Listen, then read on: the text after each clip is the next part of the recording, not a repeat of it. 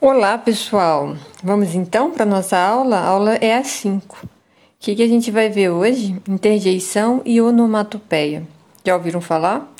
Os nomes estranhos, né? Mas isso é bem bacana. Vocês gostam de histórias em quadrinhos? Pois é. Quando a gente está lendo histórias em quadrinhos, aparecem demais esses tipos de palavras, interjeição e onomatopeia. Não sabe o que é? Ah, mas você usa bastante. Sabe quando pisam no seu pé? Você fala ai, ui. Então, para expressar a dor que você sentiu com a pisada, é, é uma interjeição. Isso. Porque essas palavrinhas são para expressar os sentimentos. Tem uma infinidade delas, né?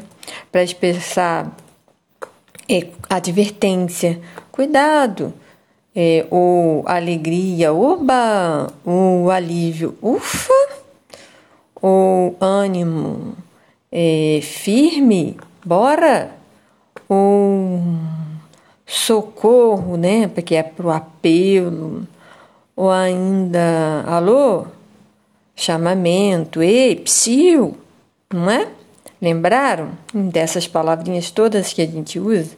Material que vocês estão recebendo aí, em PDF, tem mais um monte. Bom, vamos ler. E a outra que a gente falou foi a onomatopeia, lembra? Então, a onomatopeia parece centopeia, mas não é. São aquelas palavrinhas que vão expressar a gente vai usar para representar um determinado som. Som de objetos, som de animais, é, por exemplo, um copo quebrando, ou o que o gatinho faz, ou o som que as pessoas também emitem. Por exemplo, tu, tu, tu, tu, tu, tu, tu. Lembra o quê? Batida do coração. Ou quando você quer representar que alguém está dormindo, né? E aí é que também serve para abelha, né? O somzinho que a abelha faz. Ou o som do relógio, tic-tac, quando você bate na porta, toque-toque. E por aí vai. Consulta o materialzinho de vocês que vocês vão ver uma infinidade lá. Um monte. Aí depois que vocês fizerem essa leitura, a gente tem lá uma partezinha que vai falar sobre a confusão que às vezes as pessoas fazem entre onomatopeias e interjeições.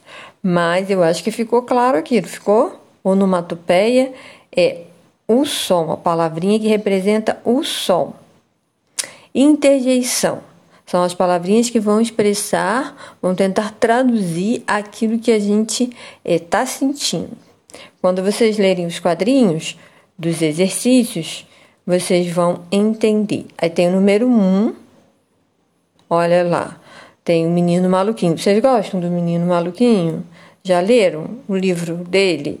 Sabe quem é o autor? É o Ziraldo, um grande autor de histórias infantis no Brasil. Aí você vai ler a tirinha, é bem legal.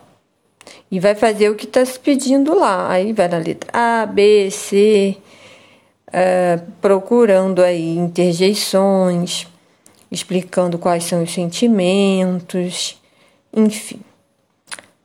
Lê direitinho que tá fácil, hein? E o número dois, você vai construir uma interjeição para cada uma dessas situações. Você pode consultar o material lá de cima, as listas de interjeições e as listas de e a listinha de onomatopeia um, e acho que você também conseguisse lembrar que vai traduzir aí essas situações. Bom? E o número 3? Ah, fácil, vocês vão escrever lá, ó, uma interjeição adequada. Observa bem a história. Ah, isso é importante. observar a imagem. Quando a gente fala em história em quadrinhos, a gente está falando de quê? A gente está falando de um texto que vai trabalhar com palavras e trabalhar com imagens. Então é muito importante ficar ligado nas imagens, no cenário, no que está acontecendo, na cena desenhada, no rosto do personagem, as expressões e em tudo mais que tiver. Tudo, tudo é dado. Bom? E o número 4, vamos lá?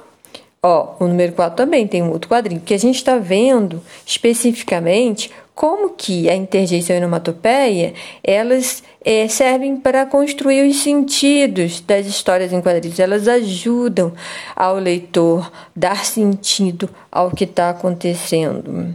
Então, dá uma lidinha aí na questão 4, eu não vou ler, né, para vocês ficarem espertos com o enunciado da questão e para falar aí dessa interjeição que aparece. Vocês vão falar um pouquinho dela, bom?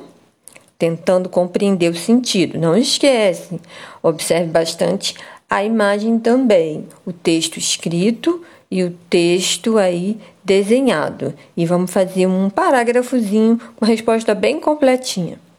Ok? Tudo bem? Vamos lá.